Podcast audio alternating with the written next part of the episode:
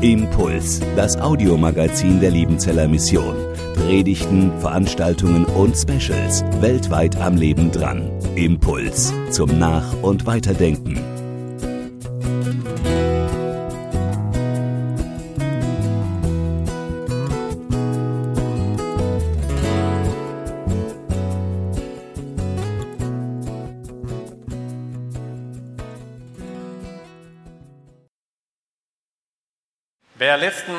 Sonntag hier war, weiß, jetzt geht es gerade ums Geld.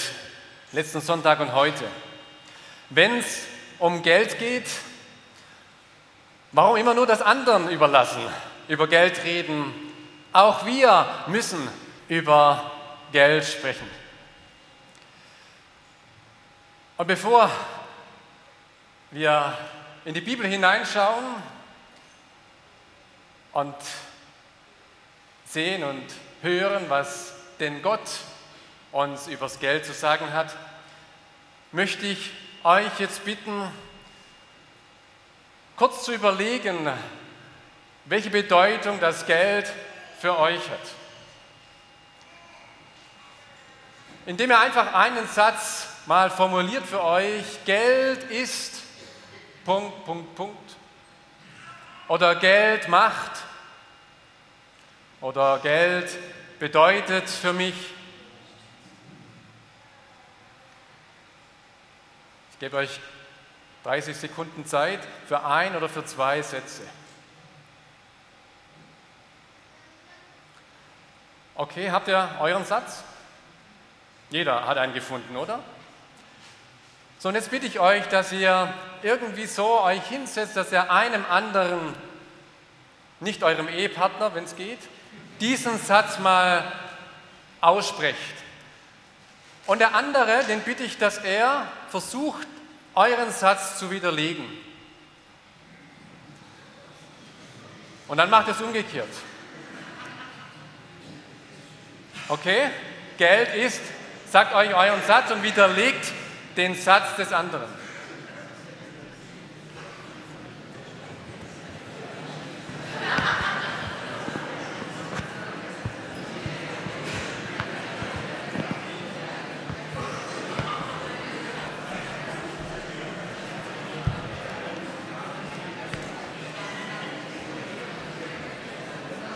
Habt ihr es geschafft? Konntet ihr den Satz widerlegen? Wir werden gleich noch näher drauf kommen auf unsere Sätze über das Geld. Ein Satz heißt manchmal, du bleibst an meiner Seite. Gut, dass ich dich habe. Aber wenn wir das Lied jetzt singen, geht es nicht ums Geld, sondern es geht um unseren Herrn. Du bleibst an meiner Seite. Du schämst dich nicht für mich. Ich weiß, da wo ich untreu bin, bist du dennoch der Treue. Du bist treu, Herr. Lass uns das jetzt gemeinsam singen und dann auf Gottes Wort hören.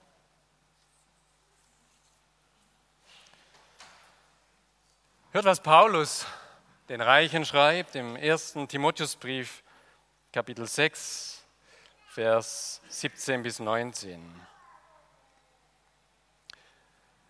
Den Reichen in dieser Welt gebiete, dass sie nicht stolz seien, auch nicht hoffen auf den unsicheren Reichtum, sondern auf Gott, der uns alles reichlich darbietet, es zu genießen. Den Reichen in dieser Welt gebiete, dass sie Gutes tun, reich werden an guten Werken, gerne geben, zum Teilen bereit sind, und sich selbst einen Schatz sammeln als guten Grund für die Zukunft, damit sie das wahre Leben ergreifen.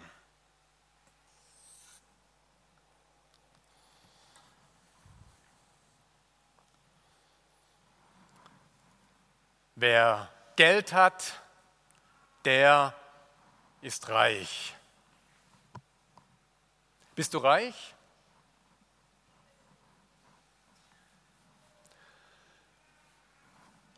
Wenn ich diese Frage gestellt bekomme, dann antworte ich, wie man als Theologe antwortet, das kommt ganz drauf an.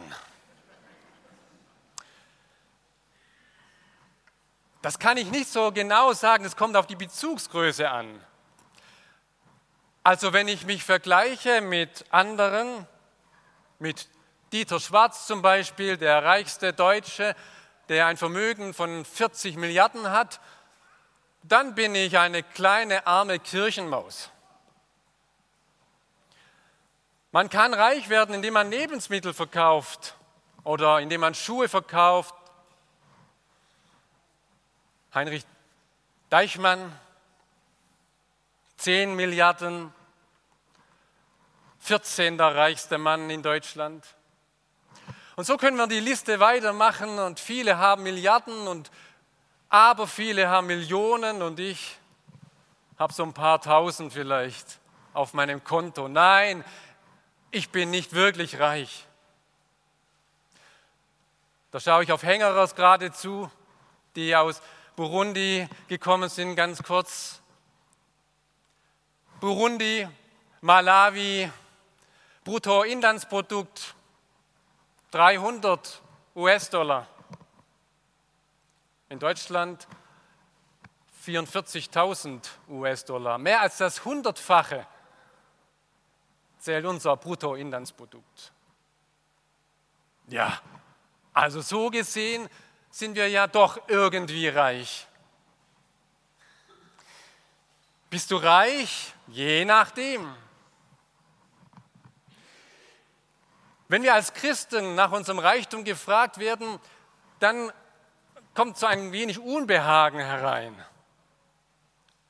Denn eigentlich wollen und sollen wir ja nicht reich sein. Deswegen fahren wir möglichst keinen Mercedes, gehen wenig nach Mallorca in den Urlaub und versuchen unser Geld nicht in Aktien anzulegen. Das ist irgendwie nicht so ganz schick und macht sich nicht so gut für Christen.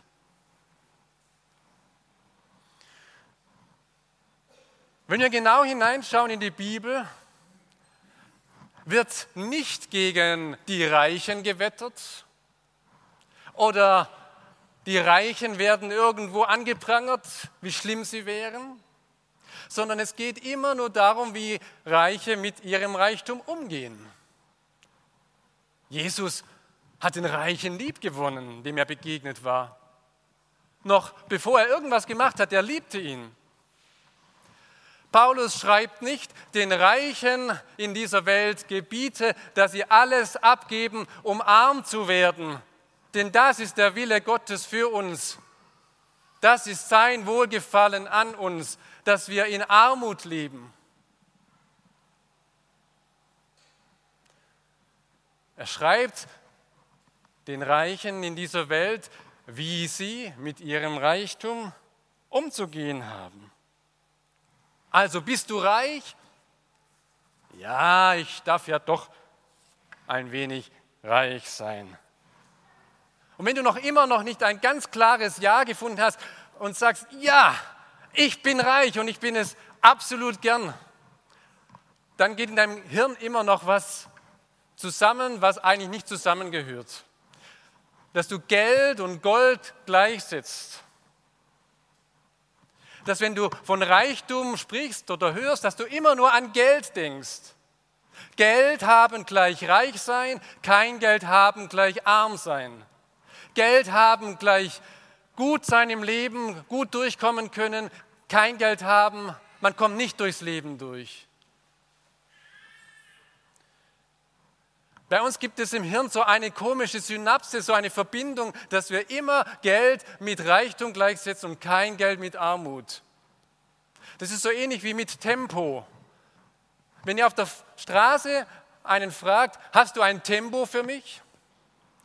Dann zieht er seine Papiertaschentücher aus der Tasche und gibt dir ein Softie und du sagst Danke. Und keiner schert sich drum. Ist okay, wenn er dir ein Softie gibt und kein Tempo weil Tempo ein pa Papiertaschentuch einfach ist. Obwohl das gar nicht stimmt. Geld gleich Reichtum, das stimmt nicht. Es gibt ganz anderes, noch ganz andere Bereiche, die uns reich machen. Wir reden von kinderreichen Familien, wenn eine Familie mehr als drei Kinder hat. Aber in unserer Gesellschaft wird die Familie immer ärmer bei jedem weiteren Kind, nicht nur weil sie weniger verdienen, sondern weil sie irgendwann dann als asoziale Familie dargestellt werden. Als eine Familie, die in das Milieu derer zu zählen ist, die Hartz IV empfängt. So werden kinderreiche Familien oft bei uns in der Gesellschaft betrachtet. Die sind arm dran mit ihren Kindern. Und je älter man wird, umso mehr entdeckt man, was es heißt, eine Familie zu haben und diesen Reichtum zu haben. Reichtum hat gar nichts erstmal mit Geld zu tun, sondern zu sehen, was ich empfangen habe. Die Gesundheit, meinen Garten, die Gemeinde. Das ist Reichtum. Und nicht zuletzt den Glauben. Paulus schreibt den Korinthern im zweiten Kapitel, Kapitel 6, Vers 10 folgendes. Wir erweisen uns als Menschen, die traurig sind, aber alle Zeit fröhlich, als die Armen, aber die doch viele reich machen, als die, die nichts haben und doch alles haben. Da spricht einer von seinem Glauben als einem großen Reichtum. Da kommt das Geld nicht mehr mit. Und deswegen ein großes Fragezeichen zu dieser Gleichung Geld gleich Gold. Und hoffentlich eine klare Aussage, wenn ihr gefragt werdet, bist du reich, dass ihr sagt, klar, ich bin reich, absolut reich beschenkt. Weil ich ein paar Verse vorher auch noch Paulus gelesen habe. In Vers 7, wir haben nichts in die Welt gebracht, darum können wir auch nichts hinausbringen. Nichts habe ich hereingebracht und alles, was ich bin und habe, ist geschenkt und deshalb bin ich reich. Eine zweite Rechnung oder Gleichstellung. Geld gleich Gott.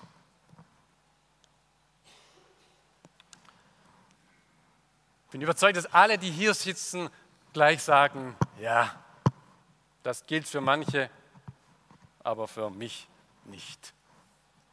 Weil ich an den wahren Gott glaube und eben nicht ans Geld.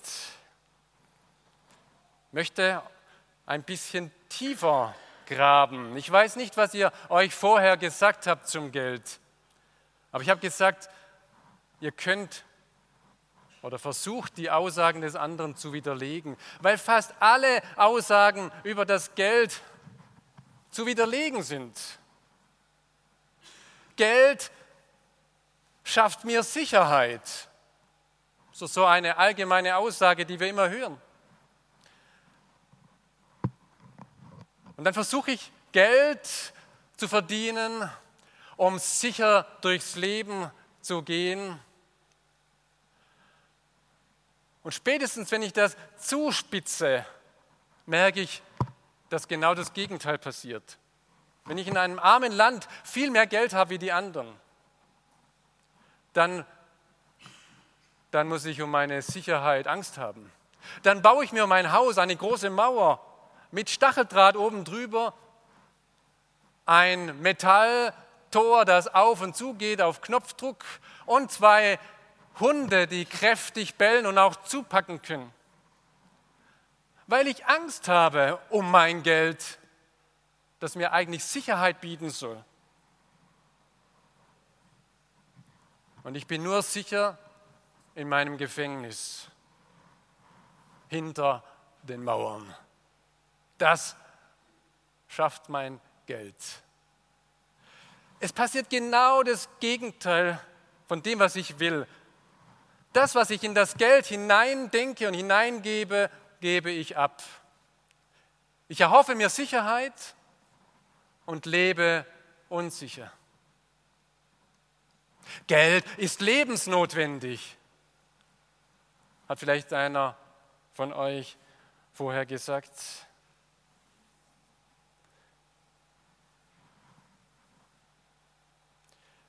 Mit Geld kann ich meine Wünsche erfüllen.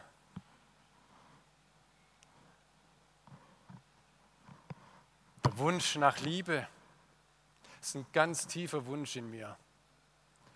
Und ich kann mir mit Geld Liebe kaufen. Ergebnis, es passiert genau das Gegenteil. Ich fühle mich ungeliebt. Ich fühle mich wie eine Ware.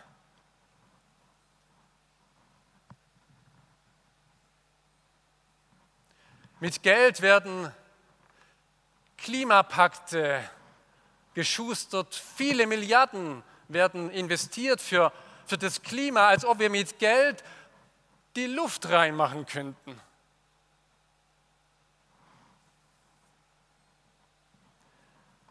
Geld ist lebensnotwendig? Nein. Luft ist lebensnotwendig und Liebe ist lebensnotwendig und Wasser ist lebensnotwendig und Nahrung ist lebensnotwendig. Aber Geld kann man nicht atmen und nicht essen.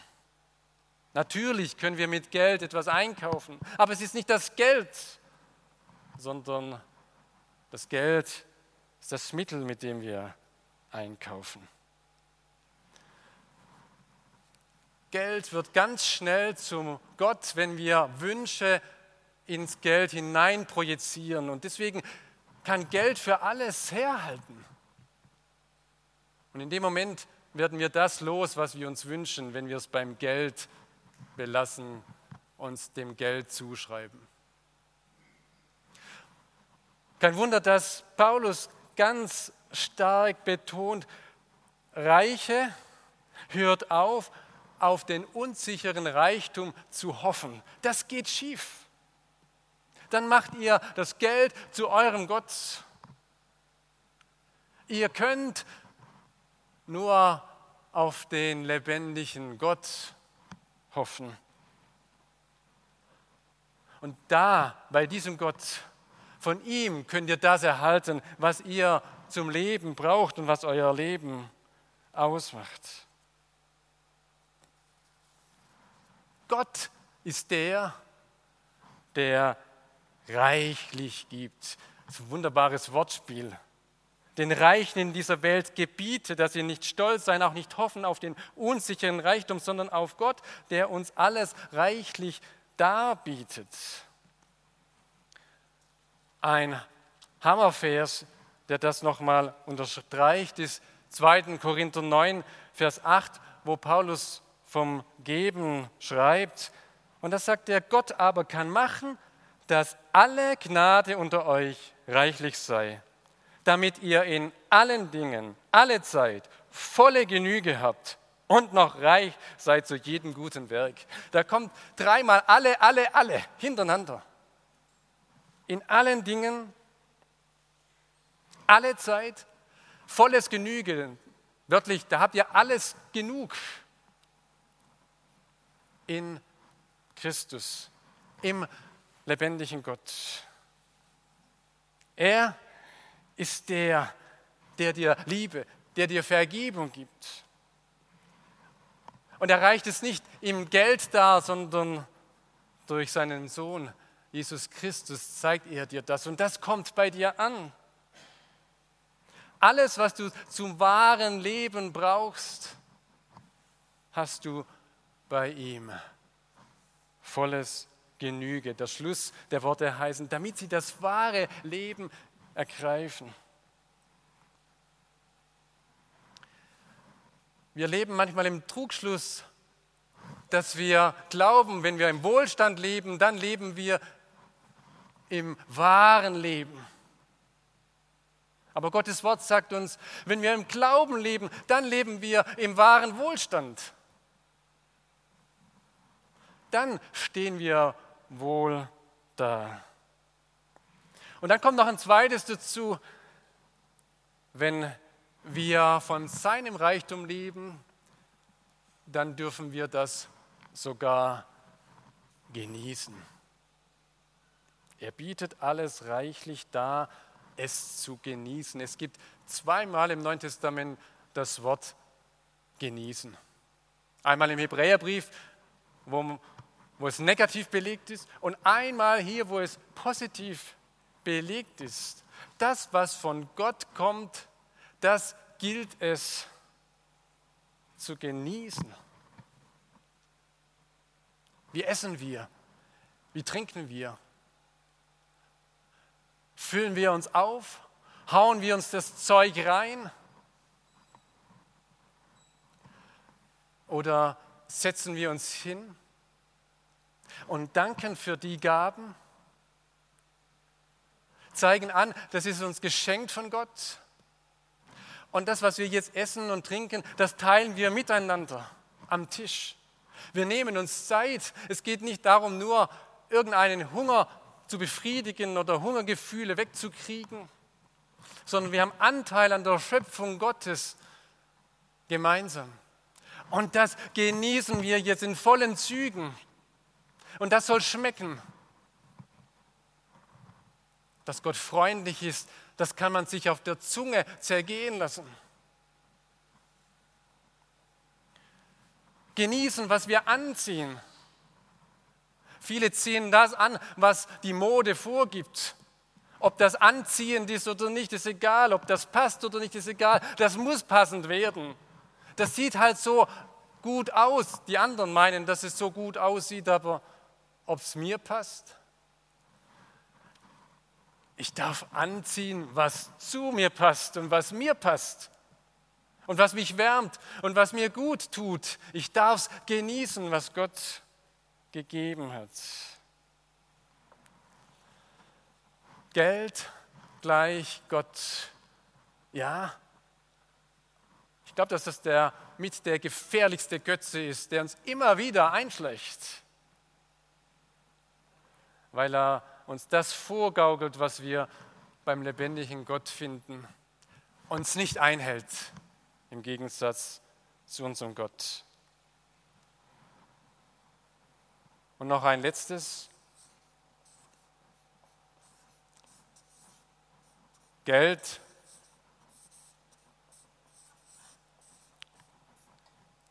gleich Gabe.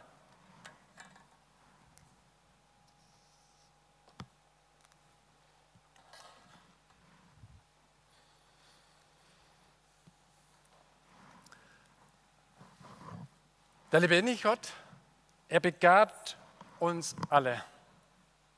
Jeder von uns hat Gaben empfangen, das Leben als Grundgabe, gehen, mit den Händen etwas tun, denken, sprechen. Und eben auch das, was wir haben an Besitztümern, das sind Gaben. Und das Entscheidende in Gottes Wort ist, dass Gaben nicht dazu da sind, um uns wertvoller zu machen du hast die oder jene Gabe, dann bist du ein besonderer, ein besonderer Christ oder ein reifer Christ oder ein großgewachsener. Und die Gabe des Geldes ist auch so eine Gabe, die ganz schnell stolz macht, den Reichen dieser Welt gebietet, dass sie nicht stolz werden. Ich habe mehr, als ob ich es verdient hätte oder mehr verdient hätte als andere? Gaben sind nicht dazu da, damit wir aufgewertet werden, sondern wir sind schon wertvoll bei ihm. Dazu braucht es nicht noch eine Gabe dazu, sondern die Gaben sind dazu da, dass wir genau das Gleiche tun wie Gott, dass wir mit dem, was er uns anvertraut hat, wuchern, dass wir anderen damit dienen. Gaben sind dazu da, dass wir sie in der Gemeinschaft uns gegenseitig geben, um Gemeinschaft zu erleben. So leben wir unsere Gaben geistlich, indem wir uns gegenseitig auferbauen mit unseren Gaben. Geld gleich Gabe heißt, ich reiche dar. Ich gebe das weiter, was ich empfangen habe. Und dazu gehört auch das Geld. Aber wie viel soll man denn jetzt geben? Ganz konkret. Was soll ich denn von dem abgeben, was ich habe?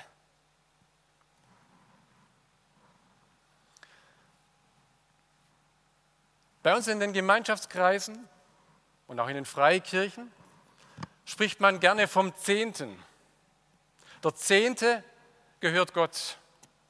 Ich weiß noch, ich habe das in der Kinderstunde zum ersten Mal gehört und dachte dann, boah, das ist ganz schön heavy. Jedes Mal Montagnachmittags muss ich den Zehnten mitbringen von dem, was ich habe. Und ich habe immer meine Handkasse gehabt als Kind, zehn Mark, eine abgeben, neun Mark. Nächste Woche habe ich noch neun Mark, dann sind es 90 Pfennig. Und dann sind es noch 18, dann sind es noch 81 Pfennig. Und dann wird ja die Kasse immer kleiner. Und irgendwann habe ich dann mitgekriegt, ja, der Zehnte, das ist nur einmal von deinem Ganzen. Und dann hast du Ruhe, da musst du von dem nichts mehr abgeben. Wie ist das denn mit dem Zehnten? Der Zehnte war eine Gabeverordnung von Gott im Alten Testament, den die Menschen zum Tempel bringen sollten. Der zehnte Teil von dem, was sie geerntet hatten, der gehört Gott. Und mit diesem zehnten Teil wurden die Priester und die Leviten versorgt. Mit dem zehnten Teil konnte der Gottesdienst am Tempel weitergeführt werden. Also es war so etwas wie eine, eine Steuer. Und jeder hat seinen Zehnten abgegeben, wenn er diese Steuer ernst genommen hat. Bei uns ist es dann in unserer evangelischen Kirche auch zu einer Steuer geworden, allerdings nur 8% von unserer Lohnsteuer. Und die Gemeinschaftsleute und die Freikirchenleute und auch manche in der Kirche, die blieben bei dem 10%, weil sie merken, das tut gut, wenn wir etwas mehr geben als die 8%, damit unsere Gemeinde leben kann, damit unsere Missionswerke, unsere diakonischen Aufgaben, dass die auch weitergeführt werden. Es ist gut, 10% zu geben. Aber es ist gleichzeitig eine Gefahr, die beim Zehnten lauert. Eine Gefahr ist, dass wir den Vers 19 so verstehen, dass es um ein Ansammeln eines himmlischen Schatzes ginge und sich selbst einen Schatz sammeln als guten Grund für die Zukunft ich gebe meinen Zehnten und habe damit mein Himmelskonto bedient. Das ist die Grundlage dann für mein ewiges Leben. Der Herr wird mich gnädig anschauen, weil ich doch eine ganze Menge gespendet habe in meinem Leben und treu den Zehnten abgegeben habe. Ein zweiter Gedanke, der den Zehnten verkehrt ist,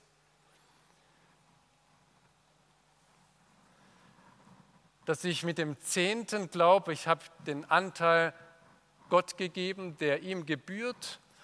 Und die 90 Prozent, die jetzt übrig sind, mit denen kann ich jetzt machen, was ich will.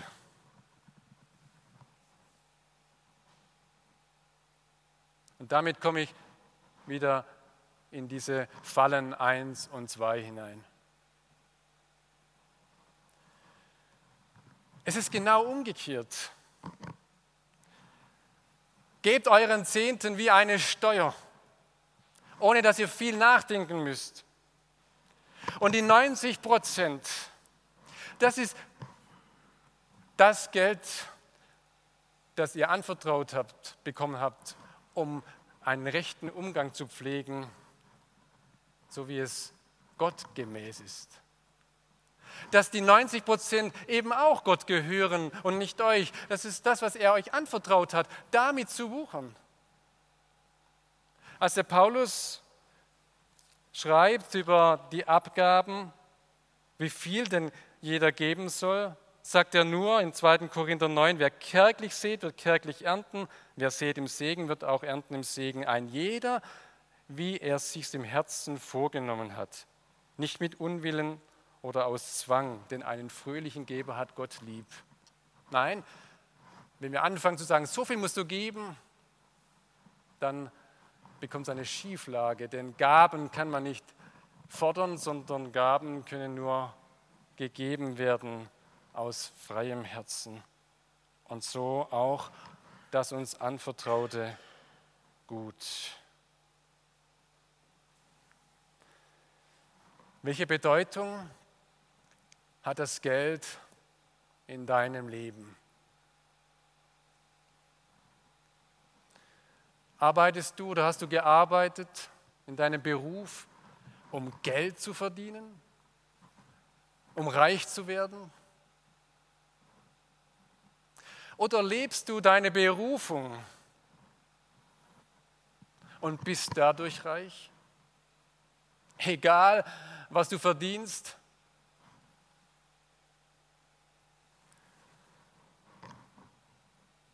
Bist du reich? Kannst du sagen, ich bin reich, weil die Gnade reicht? Oder ist das zu wenig, was von Gott kommt?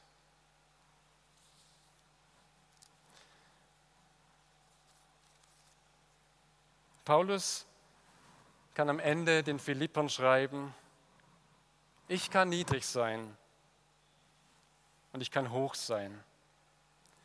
Mir ist alles und jedes vertraut, beides satt sein und hungern, beides Überfluss haben und Mangel leiden.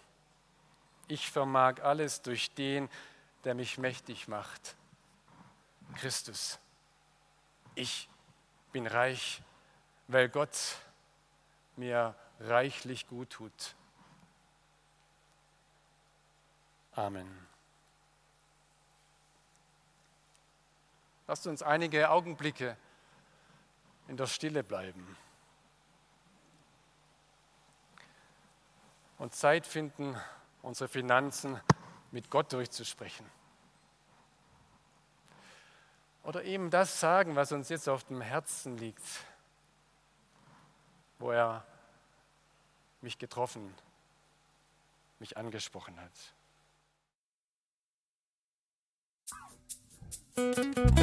Impuls ist eine Produktion der Liebenzeller Mission. Haben Sie Fragen? Würden Sie gerne mehr wissen?